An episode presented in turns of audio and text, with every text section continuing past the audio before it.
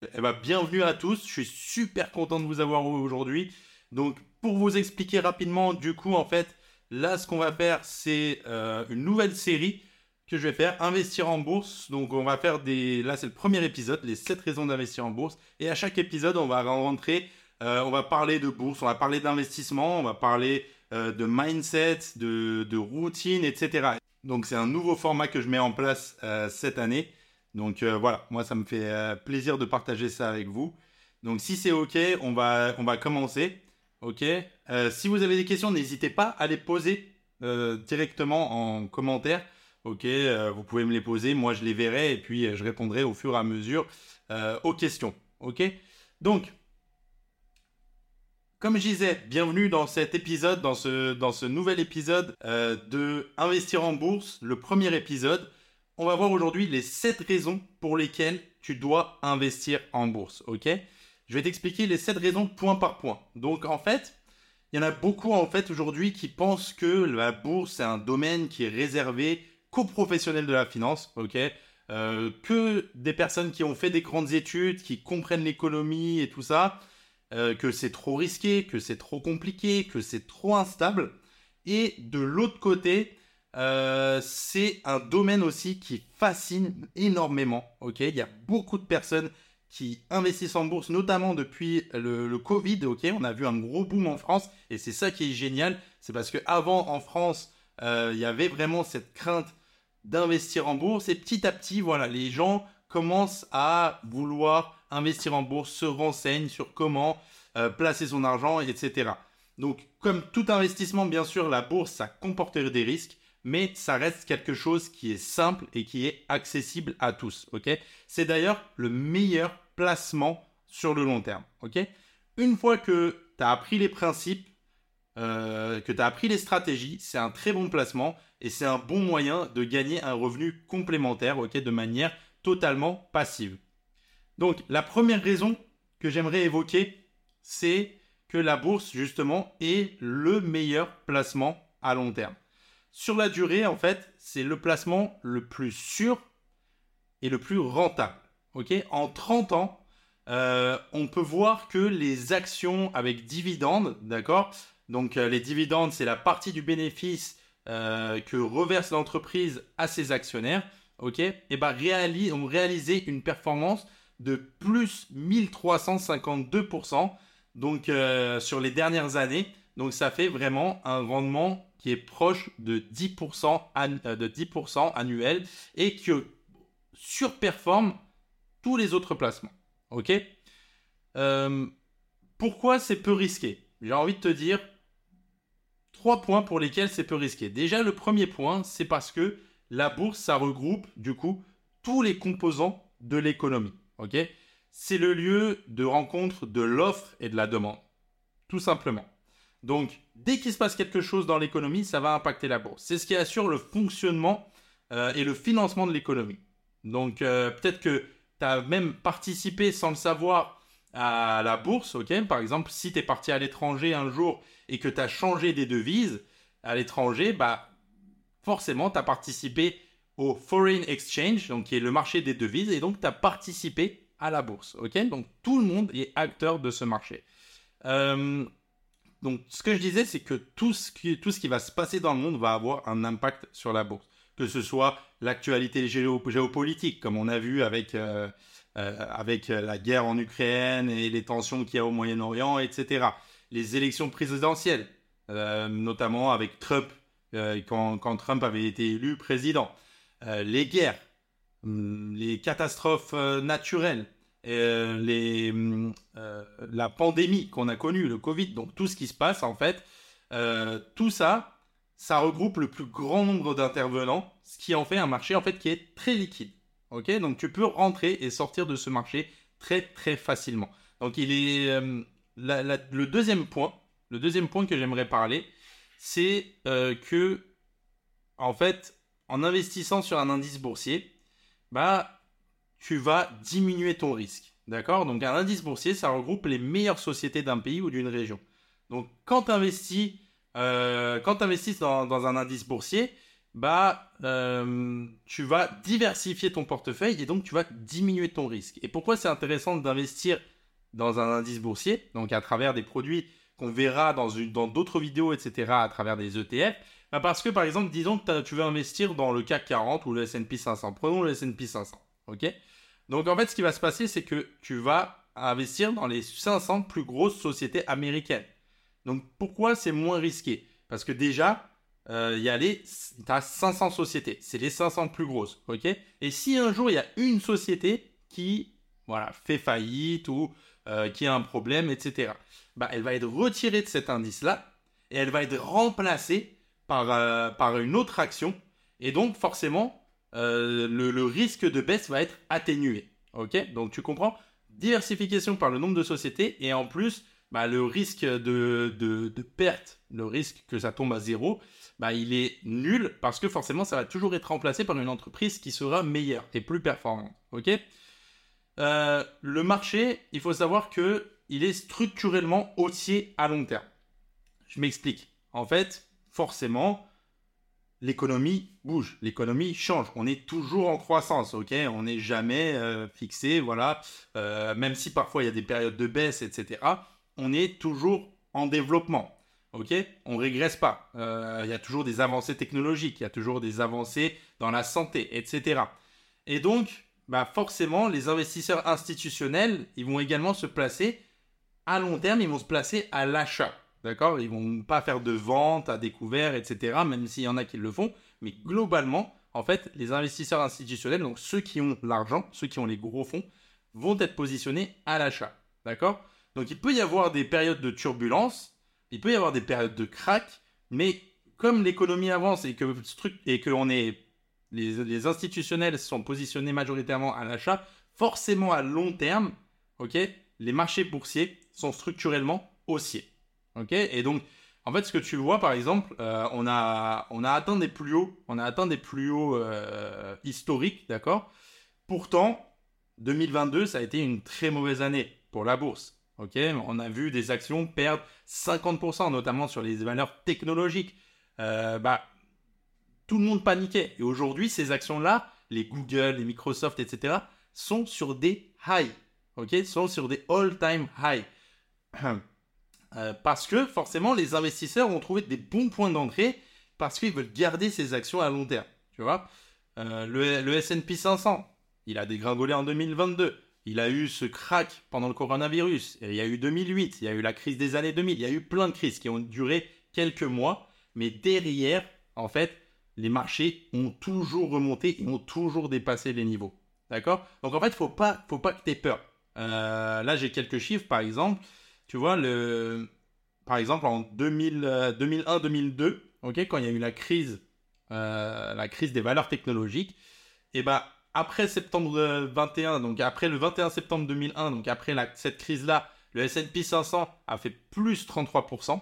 ok en 2002, euh, le S&P 500, après le plus bas, il a fait plus 18%.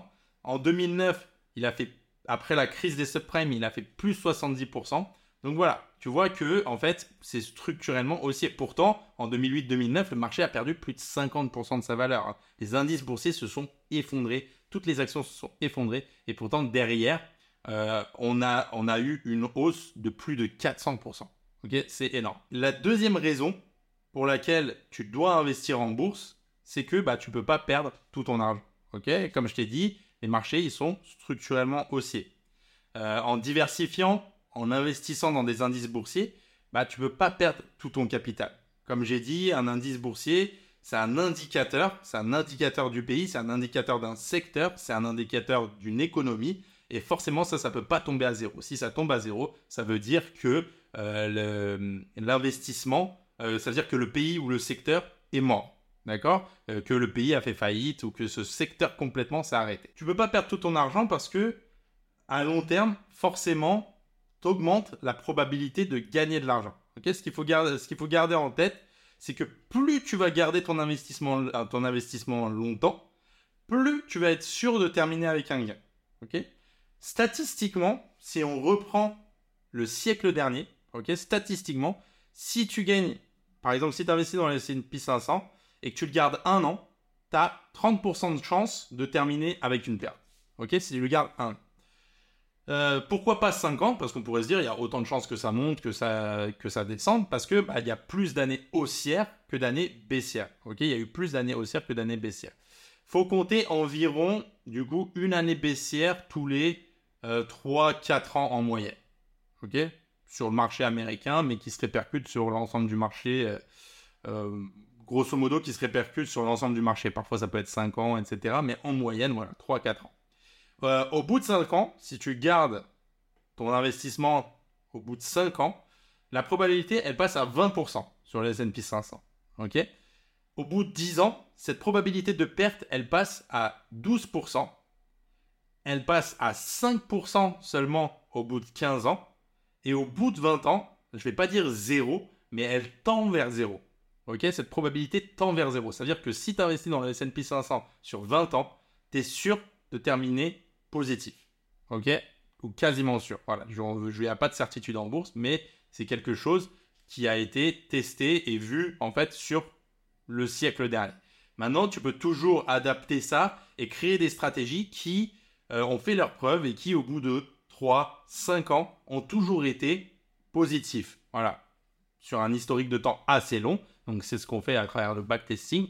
Et donc, tu peux très bien créer des portefeuilles d'ETF, d'actions, etc., euh, de matières premières d'obligations, et trouver une stratégie globale qui, au bout de 3-5 ans, forcément, sera positive. Ou en tout cas, la probabilité qu'elle soit positive est très très forte. Donc la troisième raison maintenant, c'est que ça va pas te prendre plus de 5 minutes par mois à t'en occuper. Vraiment. Là, on fait pas, euh, on fait pas de l'investissement, du trading ou de l'investissement actif. D'accord? Euh, Investir en bourse, c'est très peu chronophage, ok? Euh, Contrairement à ce qu'on pense, parce qu'on mélange souvent investissement en bourse et trading. Il n'y a pas besoin de lire tous les jours, de regarder les journaux euh, économiques, de d'analyser pendant des heures les graphiques, les marchés, etc. Il n'y a pas besoin d'appeler son conseiller pour. Il n'y a pas besoin d'appeler son conseiller pour avoir justement euh, les nouvelles valeurs sur lesquelles investir, tout ça. Ok? Il faut savoir que le marché, il a toujours raison. Ok? Il faut simplement lui faire confiance, suivre la tendance du marché, backtester sa stratégie, la mettre en place et ensuite, il va faire son travail. Et tu auras juste à t'en occuper, voilà, à regarder, à ramener de l'épargne, à euh, rebalancer, à faire du rebalancing de ton portefeuille. Et ça, ça va te prendre 5-10 minutes par mois, pas plus, je te l'assure. Ok?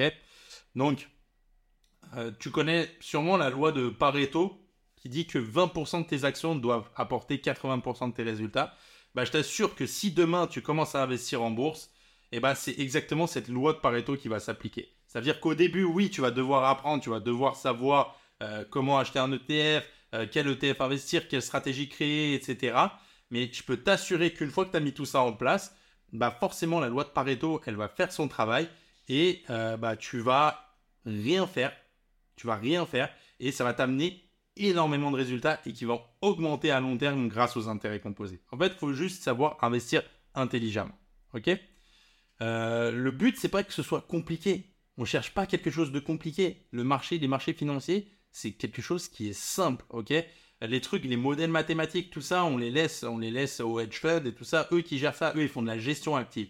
Nous, ce qu'on cherche, c'est de faire de la gestion passive. Ok?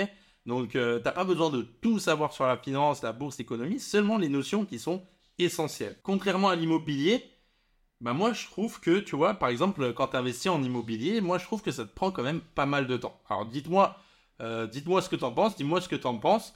Moi je trouve que investir, moi j'ai des biens immobiliers, et euh, alors quand tout va bien, bah c'est bien, les, les, les loyers rentrent, etc. Mais une fois que le locataire y part, il faut faire euh, l'état des lieux de sortie. Il faut trouver un nouveau locataire. Euh, il faut euh, voilà, il faut faire des visites, etc. Ça prend du temps. si tu as un problème, bah, il faut aller derrière le locataire, il faut lui dire de voilà de, payer son loyer, tout ça.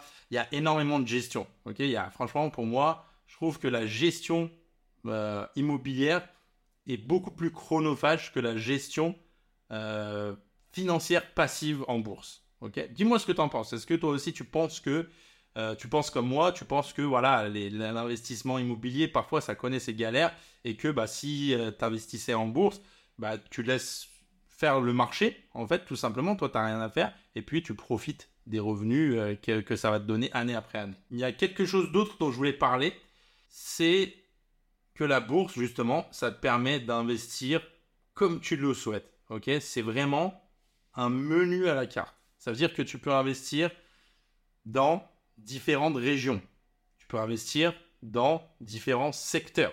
D'accord? Donc tu peux investir dans la technologie, tu peux investir dans euh, les biens de consommation, dans la santé, dans différentes régions. Donc tu peux investir aux États-Unis, tu peux investir en Asie, euh, tu peux investir sur les pays émergents, en Europe.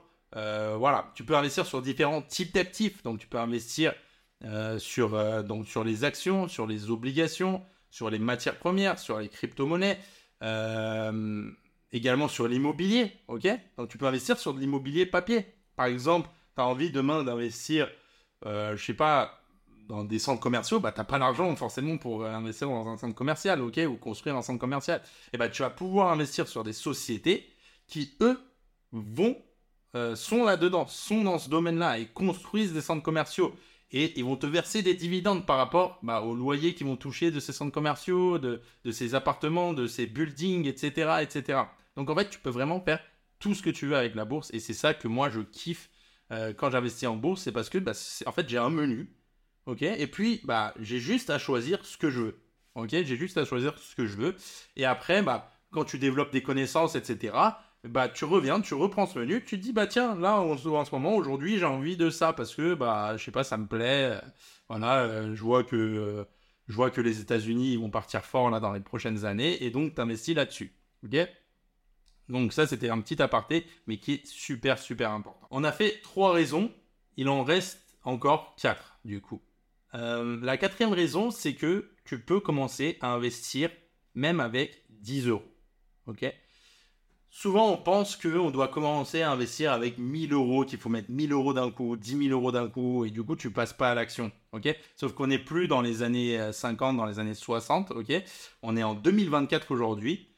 Euh, et il y a beaucoup de, grâce à la technologie, en fait, il y a beaucoup de courtiers qui se sont développés et euh, qui te permettent d'investir même si tu as un petit capital de départ. Ok? Euh, Tout ce que tu as à faire, c'est d'ouvrir un compte chez un de ces courtiers et de mettre une partie de cette épargne chez ce courtier et l'investir dans un portefeuille. Ok? Euh, comment ça se passe en fait? Bah, Ça se passe tout simplement parce que tu vas investir dans des fractions d'actions. Par exemple, euh, je sais pas, tu as envie euh, d'investir dans une action qui vaut 1000, 1000 euh, euros. Mais toi, tu n'as pas ces 1000 euros. Tu te dis, ok, mais moi, j'ai envie d'investir dessus. Comment je fais? Et ben en fait, tu vas pouvoir, par exemple, si tu investis 100 euros, bah, tu vas pouvoir acheter 0,1 action donc de l'action X. Et donc, c'est ça, qui est, c'est ça qui est super. C'est qu'aujourd'hui, tu n'as plus besoin d'avoir ces 1000 euros. Donc, tu peux investir, par exemple, 100 euros tous les mois sur cette action. Et au bout de 10 mois, eh ben, tu auras une action complète. Et en fait, ce que, ce que tu vas faire, c'est que à force d'investir, il va y avoir un effet boule de neige qui va se créer. Et en fait, les rendements que tu vas gagner vont être de plus en plus importants grâce à l'effet des intérêts composés. Les intérêts composés, en fait, c'est les intérêts que tu vas gagner chaque année. Ils vont produire de nouveaux intérêts qui seront supérieurs. Donc, disons que tu mets 1000 en bourse. Ok? 1000 euros en bourse tu l'investis et ça te rapporte 10%. Donc ça veut dire qu'à la fin de l'année, tu as gagné 100 euros d'intérêt. Ok, donc ces 100 euros se rajoutent à tes 1000 euros. Donc tu as 1100 euros à la fin de l'année 1. Tu as l'année 2 qui commence et, tu, et dans l'année 2, tu regagnes 10%. Sauf qu'en fait, là, tu vas pas gagner 100, mais tu vas gagner 110 parce que maintenant, ton investissement, il vaut 1100 euros. Donc tu vas gagner 110 et donc tu vas avoir 1210 euros. Et ensuite, l'année d'après, bah, euh, si, si tu continues comme ça, tu vas gagner 120 euros d'intérêt, d'accord? Et donc comme ça, en fait, ça va stimuler et tu vas gagner de plus en plus d'argent et c'est vraiment un effet boule de neige qui va se mettre en place. Donc plus tu laisses ton, ton argent investi, plus les intérêts que tu vas gagner, ils seront conséquents, ok? Euh, Par exemple, là, j'ai un tableau sous les yeux, donc imaginons que tu investisses un capital de 10 000 euros sans apport mensuel. Donc tu investis 10 000 et tu laisses à long terme. ok? Au bout de 20 ans, à 10% par an en moyenne. Au bout de 20 ans, ça te ramène 67 275 euros. ok? Au bout de 30 ans, ça te rapporte 174 000, tu te retrouves avec un capital de 174 494 euros. Ok?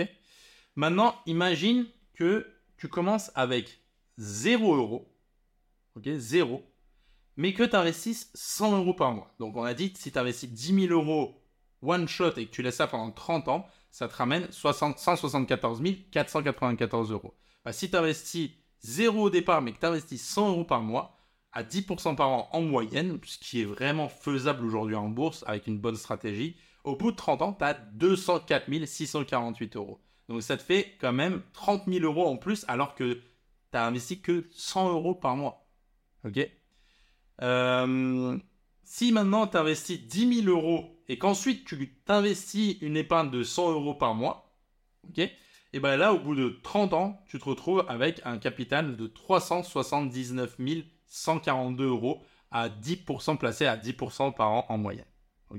et si bah, tu développes une stratégie, voilà, que tu sais exactement euh, comment optimiser ces stratégies, comment trouver des nouveaux actifs justement pour essayer de gratter quelques pourcentages, etc. Et que tu as, un portefeuille qui dans le temps a ramené en moyenne 15% par an, et bien là, euh, si tu investis 100 euros par mois, au bout de 30 ans, à 15% par an en moyenne, tu te retrouves avec un capital de 550 000 euros. Et je peux te dire que là, tu as préparé, là, tu as ta retraite. Là, tu es bien. Tu dépends pas de l'État, tu dépends pas euh, d'une loi, euh, euh, d'une loi qui vont passer, etc., de l'âge de la retraite qui augmente. voilà, si tu es jeune et que tu vas bosser 30 ans, franchement, oublie ta retraite, tu n'auras pas de retraite. il y a, a, y, a, y a plus en plus de vieux, il n'y a pas assez de, de jeunes, d'accord? Donc, tu, franchement, tu n'auras pas de retraite demain. arrête de te faire cette illusion commence à te former, commence à te faire accompagner pour créer des stratégies justement qui vont te rapporter des 10% par an, des 15% par an en moyenne. D'accord Et qui vont te permettre, rien qu'en investissant 100, 200 euros par mois, d'arriver à, des, un capital de 300 000, 400 000, 500 000 euros quand tu seras à la retraite. Et là, tu pourras vivre ta retraite. Maintenant, la cinquième raison, c'est que ça coûte pas cher d'investir. Ok? Donc, euh, je t'ai montré maintenant là, les performances que tu peux avoir, est-ce que ça peut te générer. Sauf que si tu payes beaucoup de frais, ça bah, ça sert à rien. Ok? Euh, Ton rendement il va être touché et tu vas beaucoup moins gagner. Ok? Le, but c'est de payer le moins de frais possible. Ok? Le frais, les frais c'est vraiment le poison de l'investisseur. Aujourd'hui, grâce à Internet, tu n'es plus obligé de passer par ta banque. Tu peux passer par des courtiers euh, en ligne qui vont te prendre très très peu de frais. Il faut savoir que l'erreur numéro 1, c'est d'investir via sa banque. Parce qu'ils vont te prendre tellement de frais que ça va te ruiner ta performance. Euh, dis-toi que si tu investis euh, via ta banque et qu'il te prend simplement 2% de frais annuels, 2%, ok, à long terme, sur, sur les 30 ans, ça peut quasiment toucher 50% de ta performance. ok Donc ça veut dire que euh, au final, tu vas gagner 50% de moins parce que tu es passé par ta banque. C'est énorme. C'est un manque à gagner qui est énorme. OK Donc, même là, je reviens par rapport à l'immobilier. Crache pas sur l'immobilier. Hein, c'est un vecteur d'investissement euh, qui est magnifique. Tu as notamment l'effet de levier euh, qui est magnifique grâce à l'immobilier. Mais si je compare les frais entre l'immobilier et la bourse, aujourd'hui, dans l'immobilier, tu vas payer des frais d'agence à l'achat, environ 7%. OK? Tu vas payer des frais de notaire, environ 8%. Euh, tu vas payer des frais de dossier bancaire, tu vas payer une assurance immobilière, tu vas payer ta taxe foncière chaque année, tu vas payer des frais de gestion. Si tu le donnes en gestion, tu vas payer des frais de gestion 6-7% en moyenne annuellement. Tu vas payer les frais de copropriété. Ok, donc une partie tu vas prendre, tu vas pouvoir le prendre sur tes locataires, mais l'autre partie, bah, c'est mort. Tu vas devoir, euh, voilà, euh, une part, tu vas, tu vas devoir le payer de ta poche. Aujourd'hui, si tu investis en bourse, tu as deux frais les frais de courtage et les frais de gestion. Les frais de courtage, c'est ton courtier qui le prend. Tu as les courtiers en ligne. Ils vont te prendre environ même pas 1%. Tu vois, il y en a, y en a c'est quasiment, enfin par exemple, Trade Republic, tout ça, ils disent bon, ils, ils, ils disent qu'ils ne te prennent pas de frais si tu fais, du, euh, si tu fais de l'investissement permanent à travers, à travers eux. Bon, il y aura toujours un peu de frais et tout ça, mais on va dire allez, 1%, 1% de frais de courtage.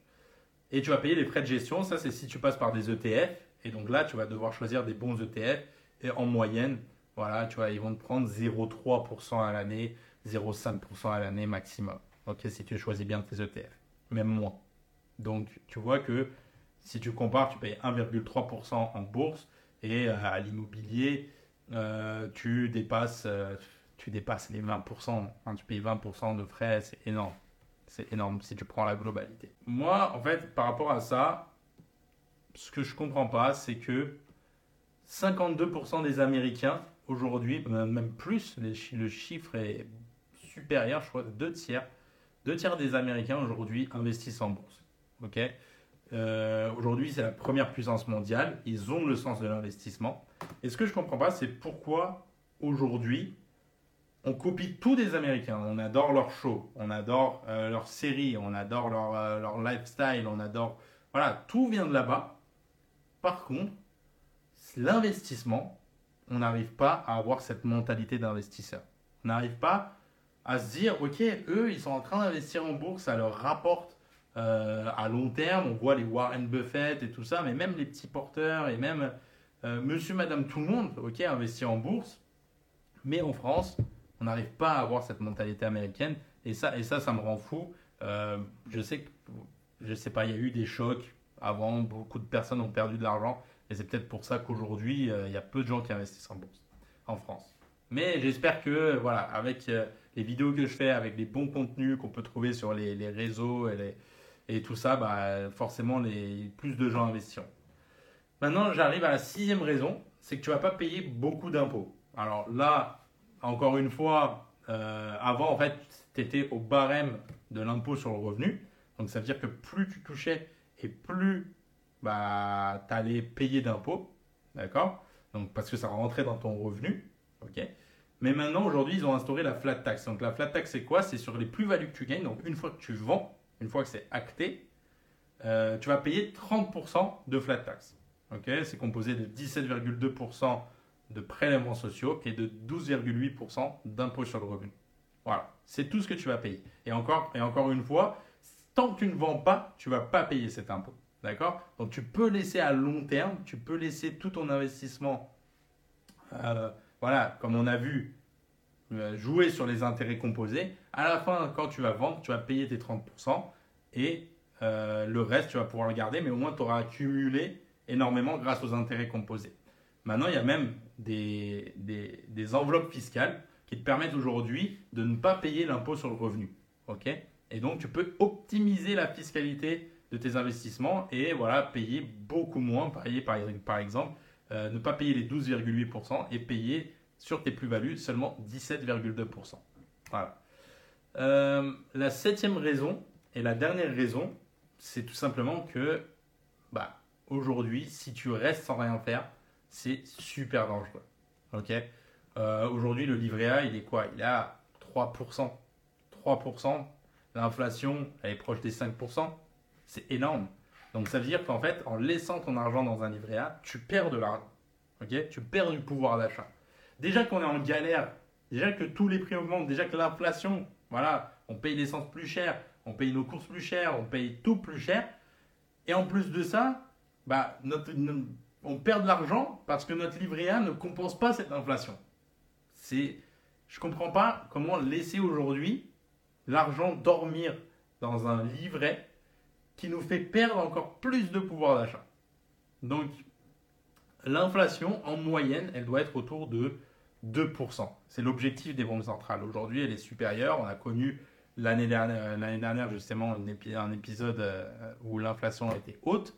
Euh, leur but, c'est que ça revienne à 2%, mais même à 2%, avec un livret A à 2-3%, c'est pas ça qui va te faire vivre sur le long terme. ok?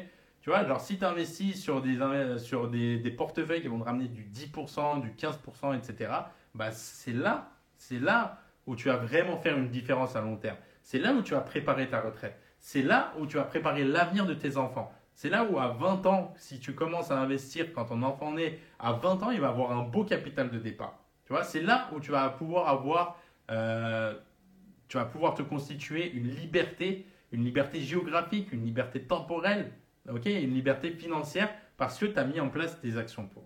Ok Voilà pour ce qui est des 7 raisons pour lesquelles tu dois investir en bourse. Ok Donc je les récapitule. Donc la meilleure, la première raison, c'est que l'investissement en bourse, c'est le meilleur placement à long terme. la deuxième raison, c'est que tu ne peux pas perdre tout ton argent en investissant en bourse. La troisième, c'est que ça va te prendre pas plus de 5 minutes par mois à t'en occuper. la quatrième raison, c'est que tu peux commencer à investir même avec 10 euros. La cinquième raison, c'est que tu peux investir en bourse et que ça ne va pas te coûter cher. La sixième raison, c'est que tu ne vas pas payer beaucoup d'impôts. Et la septième raison, c'est qu'en fait, il est, plus dangereux de rester sans rien faire que d'investir en bourse à cause de l'inflation. Donc voilà, et je voulais finir en fait ce, live avec euh, une citation de, Warren Buffett qui dit qu'aujourd'hui, les gens qui détiennent du cash ou l'équivalent se sentent en sécurité. Quand on a du cash dans la poche, quand on a du cash sur le compte, quand on ouvre notre compte bancaire et qu'on voit qu'on a de l'argent, on respire. et c'est normal. C'est normal, on a grandi comme ça, on nous a éduqués comme ça. C'est l'éducation financière. Sauf que, il dit, ils ne devraient pas. Ils ont choisi le pire actif possible à long terme. Un actif ne paye rien et qui est certain de perdre de la valeur avec le temps. Warren Buffett, une des plus grosses fortunes mondiales, qui dit ça.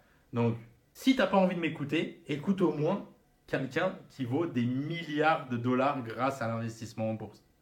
S'il en est arrivé là, c'est grâce à ses investissements, grâce à son travail, grâce aux stratégies qu'il a mis en place, euh, grâce à la bourse.